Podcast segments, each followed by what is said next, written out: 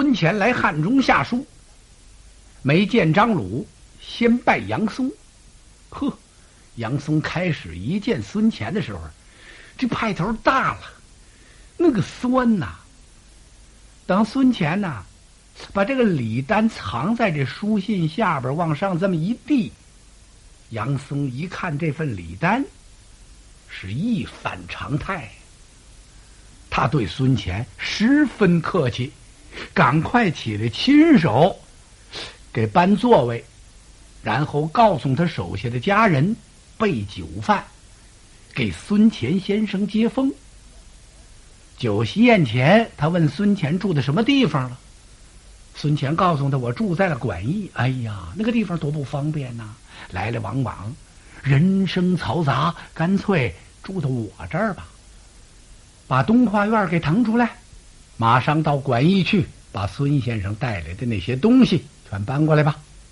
哎，孙乾呢，就算住到杨松家了。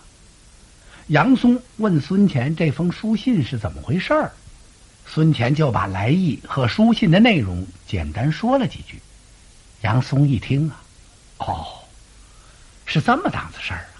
嗨，孙先生，您就住在我家里等着吧。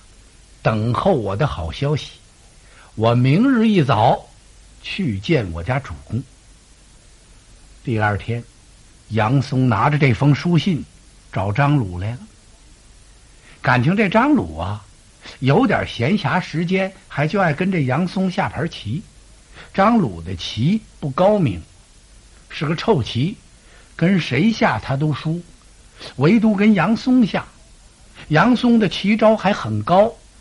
但是呢，经常能让张鲁赢他个一盘两盘的，使张鲁格外高兴。那么杨松呢，就通过这一点小事儿，这叫投其所好，所以他在张鲁的面前很受信宠啊。这下棋不光是下棋，有时候下着棋把事儿就办了，一边喝着茶，说着话，下着棋，怎么怎么怎么回事儿？把事情一说，张鲁看着那棋子儿，不住的点头，稀里糊涂，这事儿就答应了。今儿个杨松又采取这办法，两个人下着棋，聊着天儿，杨松就告诉张鲁说：“孙乾来了。”嗯，张鲁把棋子儿放下了，怎么着？你说的是这刘备手下的谋士孙乾吗？就是他。他干什么来了？他来给主公您下书来了。哎，我没见着这个人呢。是啊，他先到我那儿去了。哦，张鲁微微一笑。那行啊，到你那儿跟到我这儿一样。你听听，这就叫信宠啊。杨松说着，就把那封书信递给了张鲁。张鲁把信打开，这么一看，这信里说了些什么呀？信中就说呀，让张鲁把马超调回，你不要让马超攻打葭门关。我刘备在西川这会儿，和这个刘璋争西川这一地呀，并不是为了这地方，主要是为了给你报仇。等把西川取过来呢，我想啊，保你为西川之主，我还回我的荆州。你要不愿意做西川主。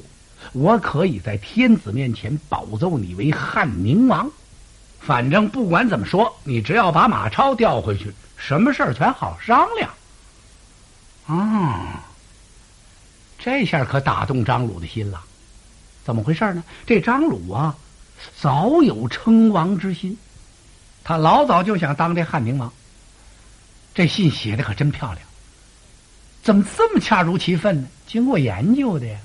那不是随便夸夸夸，随心所欲就把这信写了，知道你爱听什么，喜欢什么，人家才往上边写什么的。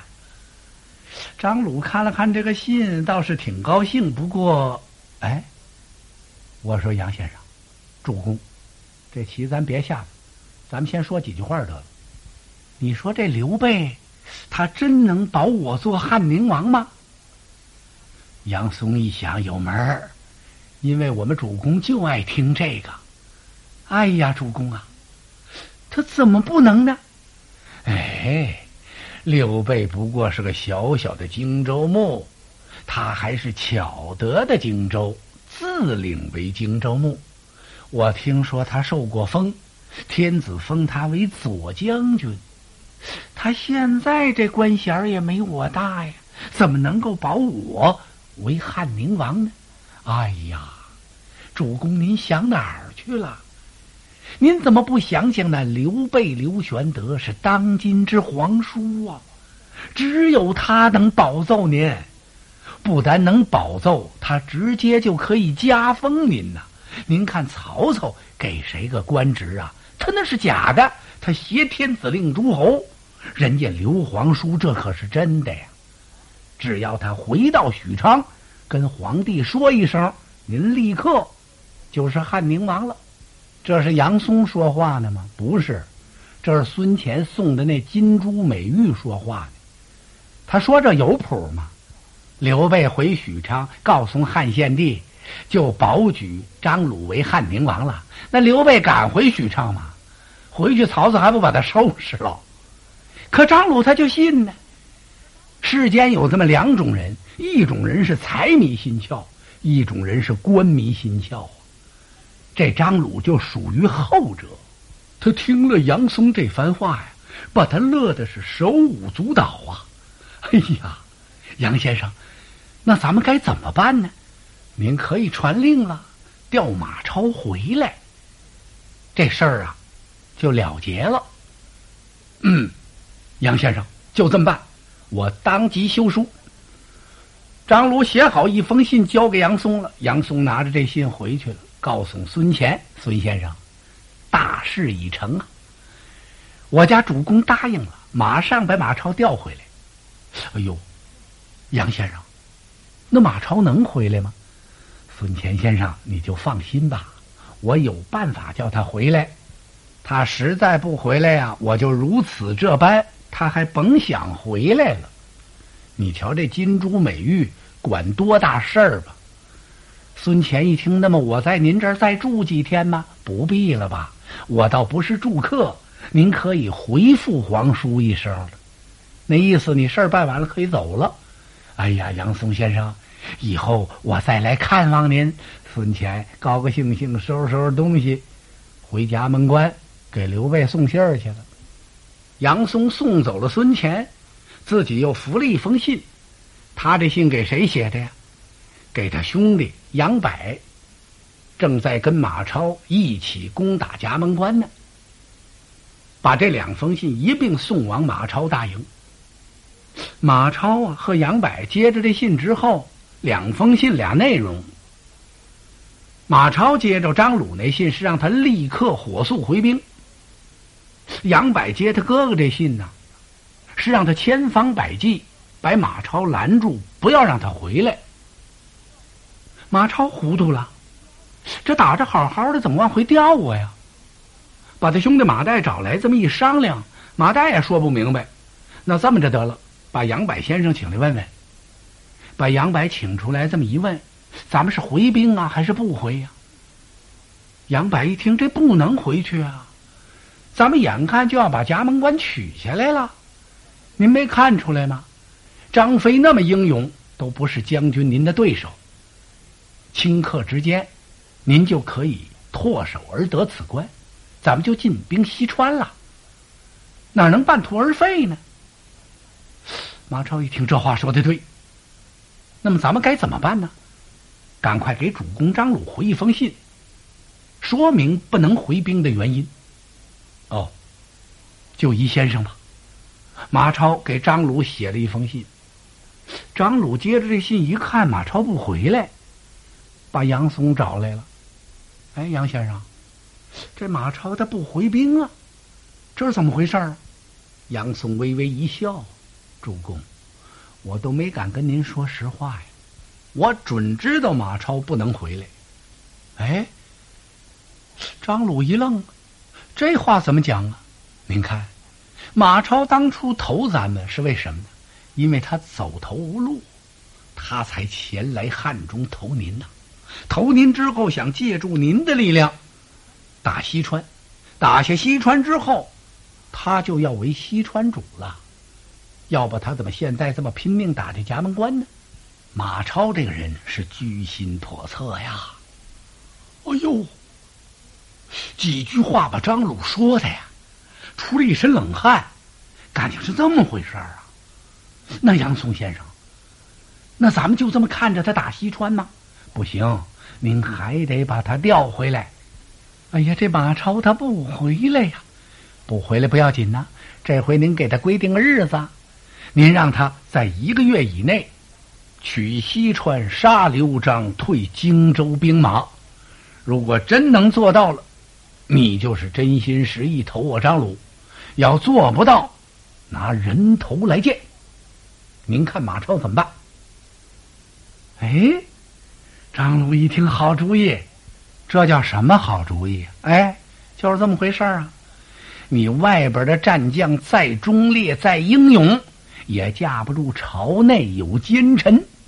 你在前边浴血奋战呢，这奸臣在后边吃着喝着玩着乐着，进着你的谗言。遇上那昏庸之主，他还就信，多耽误事！马超又接着张鲁一令，让他回兵，说是你要不回兵的话，我给你一个月的期限，你必须进西川杀死刘璋，退了荆州的兵马。那意思就是要回来，赶快回来；不回来，你就得把这些事儿都给我办了。一个月，马超一看俩月也办不了啊。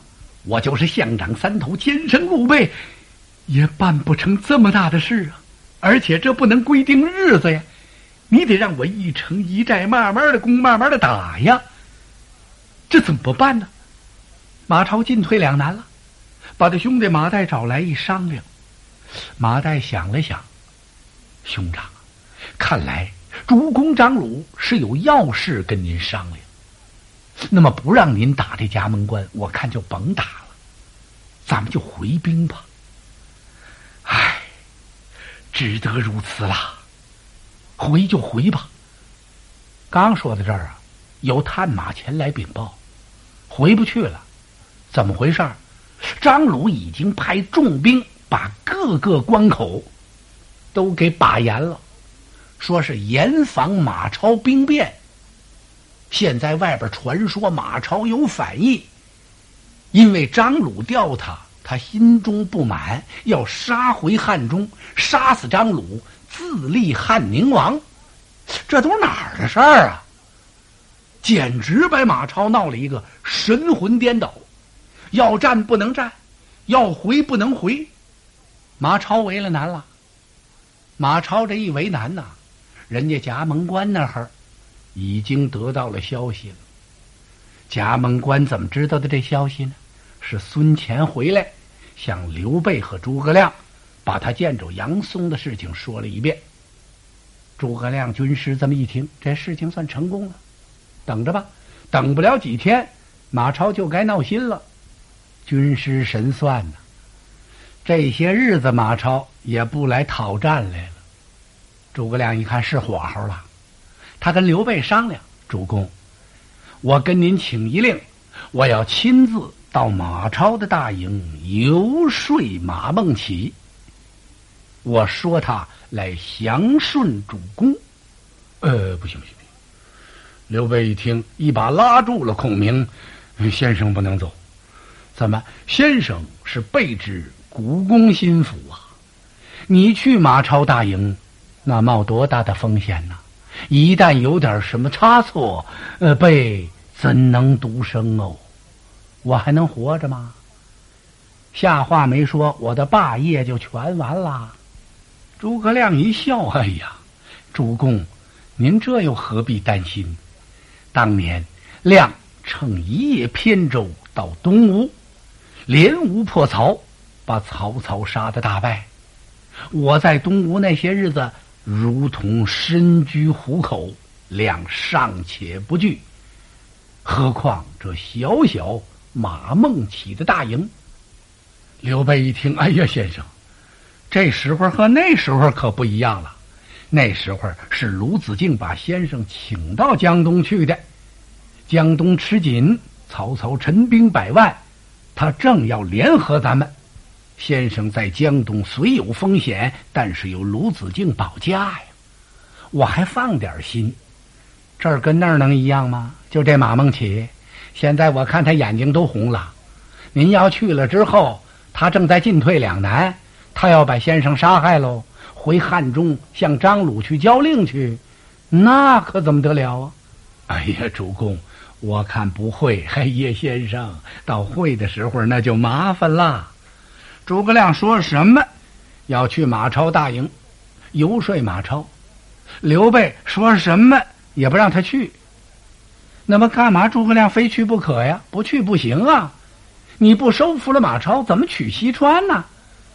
马超总在这打着你的夹门关，咣的一下把关打过来，咔嚓把归途给掐断，这就不好办了。其实诸葛亮那心情啊，刘备完全理解。但是刘备就是不放心。正在这时啊，有人来禀报，说赵云将军来信了，并推荐一人前来投降。这投降的人是谁呀？此人姓李，名辉，字德昂，是刘璋手下的第一流谋士啊。他是建宁虞园人士。这建宁在哪儿啊？就是现在的四川曲靖。哎呦，刘备一听，这可是个人才。不过这个人呐，曾反对过我。我在进西川的时候，他在刘璋跟前说了我不少的坏话呀。他来得好，我正想问一问，就把李辉给请进来了。李辉十礼之后，分宾主落座。刘备啊。还真就问上了，李辉先生，当年被入西川，你不是曾苦见过刘璋不纳我吗？李辉确实说过这样的话呀。他跟刘璋说：“你可不能让刘备进西川，刘备入川是迎虎于门呐，你等于请进一只老虎来。那么既然如此，为什么今天先生反倒来投我呢？”唉，李辉轻轻叹了口气。不错，我是说过这样的话，不过那是各为其主啊。我是为了刘璋，可惜刘璋不纳忠言。我看此人大势必败，他成不了什么气候了。自从皇叔入川以后，仁德不于四海，人皆仰望。皇叔霸业必成。古人云：“良鸟择木而栖，贤臣择主而事。”为此，我才弃刘璋来投皇叔，望皇叔容纳。你得把我收下。哎呀，备早已敬仰先生之大名，贤才到此，备焉能不纳呢？先生此来夹门关，必然是有助于备呀。哎呀，李辉笑了。我没有什么德能，来找皇叔您就是为了马超。现在马超是进退维谷啊，他特别为难。我想到马超大营前去游说，游说马超来投降主公。我首先要贺喜主公你得此大将。嘿，刘备一听李辉来的真是时候。诸葛亮想去游说，我不让他去，正找不着这么一位合适的人选。李辉来了，那太好了。诸葛亮不住的点头。啊，德昂啊，你要是到马超大营去，我可不知道你用什么言语打动马超。这个人很不好说呀。李辉点了点头，我知道，在陇西。我曾与马超有一面之识，今番到他的大营，说到这儿，李辉往前一探身，伏在诸葛亮的耳边。我想如此如此这么说，先生您看行吗？诸葛亮哈哈大笑，不知德昂要带多少从人，一个我也不带，一人一骑足矣。什么时候去？我现在就动身呢。嚯，真干脆呀！外面给李辉备马，李辉呀是竹冠布袍，乘马出关，来到马超的大营，告诉门军到大帐中回禀，说有故人李辉求见。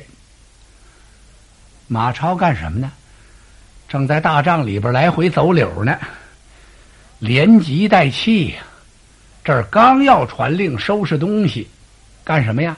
回汉中啊！别在这儿了。就在这时，进来一报什么？李辉求见。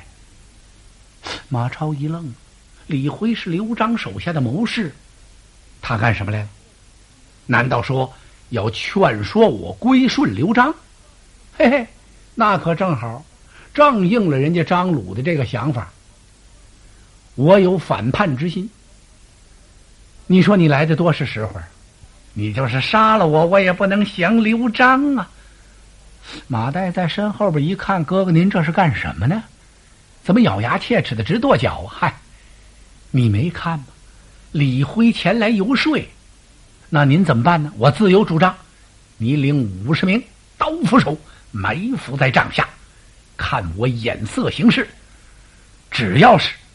我把帅案一拍，一声怒吼，你带领刀斧手冲出来，当时把李辉摁倒在地，动以海刑，海刑堕落，遵令，马岱就去安排去了。马超又传一令，告诉所有的军校，给我两边列立，摆出个架子来，让李辉看看。别弄得这慌手忙脚的、焦头烂额的，让人一看有逃跑的那种痕迹，多狼狈！传我将令，让李辉进帐。李辉呀，是昂首挺胸而入，大模大样的从外边就进来了。到了大帐这一眼就看见了马岱率领五十名刀斧手，在两边那块埋伏着。李辉呀，装作没看见。进得大帐，长揖不拜，孟起别来无恙。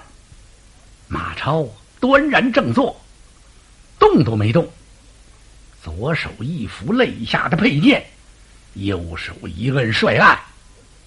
哦，我当何人？原来是李辉先生，不才，正是。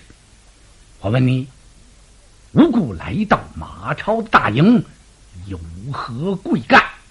干什么来了？哈哈哈！哈李辉冷笑一声：“我是来游说将军，说你来了。”啊啊！马超听到这，腾的火就上来。他把身子这么一摘了，左手摁住剑匣，右手一扶剑把，大指一摁，崩黄，苍来，把肋下的青龙宝剑。抽出一半来，剑一出下，寒光一闪，唰！真让人倒吸口冷气。此剑昨日方才磨过，李辉先生，你想以镜试剑吗？想拿你那脖子试试我这宝剑快不快吗？嗯，李辉摇了摇头啊，试剑者不是我李辉。剑磨得很快，我看出来了，恐怕将军要自试其剑呐。你就准备着抹脖子吧。啊啊！马超把宝剑还下，此话怎讲？他把手就抬起来了，干嘛？要往这桌子上拍了？啪一下一拍，帅案，那马岱就跳出来了，李辉的命就没了。李辉呢？不屑一顾，正眼都不瞅他。可惜呀，可惜将军大祸至矣，尚且不知。好！马超把剑眉这么一竖，虎目圆睁。你必须把这话给我说清楚。我马超有什么大祸临头？李辉听到这会儿，啪！把手往后这么一背，他不慌不忙的在马超的帅案前来回溜达了两趟。马超这眼睛啊，就跟着李辉转。李辉把脸往起这么一扬，马超将军，我闻月之西子善回者，不能避其美；其之无言，善美者不能掩其丑啊！日中则遮，月满则亏，此天下之常理也。今将军与曹操有杀父之仇，而陇西又有切齿之恨。前不能救刘璋而退荆州之兵，后不能至杨松而见张鲁之面，目下四海难容，一身无主。若复有魏桥之败，继承之时，将军何面目见天下之人乎？李辉知乎者也的说了一大堆，都是什么呀？哎呦，这番话呀！可比杨松贪贿收的那些金珠美玉值钱多了。李辉说呀，当初在春秋时期，越国勾践为了复仇，他手下的大臣范蠡仿着了一个美女叫西施，送给了吴王夫差。那西施长得多美，可是使夫差亡身亡国呀。战国时期的无言，此人复姓钟离，单字明春，长得很丑，可是他劝齐宣王修正啊，使齐国国富民强。齐宣王立其为王后。将军，你现在是什么处境？有人陷害你，你还不知道呢。你拿甜的当苦的，是谁逼得你马超进不能进，退不能退呀？汉中张鲁身边有奸臣在陷害你，就是那杨松啊！曹操和你有杀父之仇，在陇西，你的爱妻和爱子都被人家给杀了。你想进西川救刘璋，退刘备的兵马根本不可能。你想往后退呀，退回汉中，制服杨松，见张鲁一面，也不可能了。眼下天地是很大呀，可惜你是一身无主，没有容身之地了。你再要来一次魏桥之败，继承之师啊，你就没脸见天下人了。马超听到这会，哎呦，腾楞就站起来了，还拍帅案呢，不能拍了。他几步走到李辉跟前，是顿首下拜，公言极善。您说的太对了。但是现在马超是无路可走了。李辉听到这会儿，把马超给搀扶起来。将军呐，刘皇叔礼贤下士，我知其霸业必成，故舍刘璋而归之。现在我不是刘璋的人了，我已经归顺刘备了。公之尊人就是你的父亲，昔年曾与皇叔约共讨贼呀，公何不备案投明？以图上报复仇，下立功名啊！李辉几句话说的马超二次下拜，超愿归降。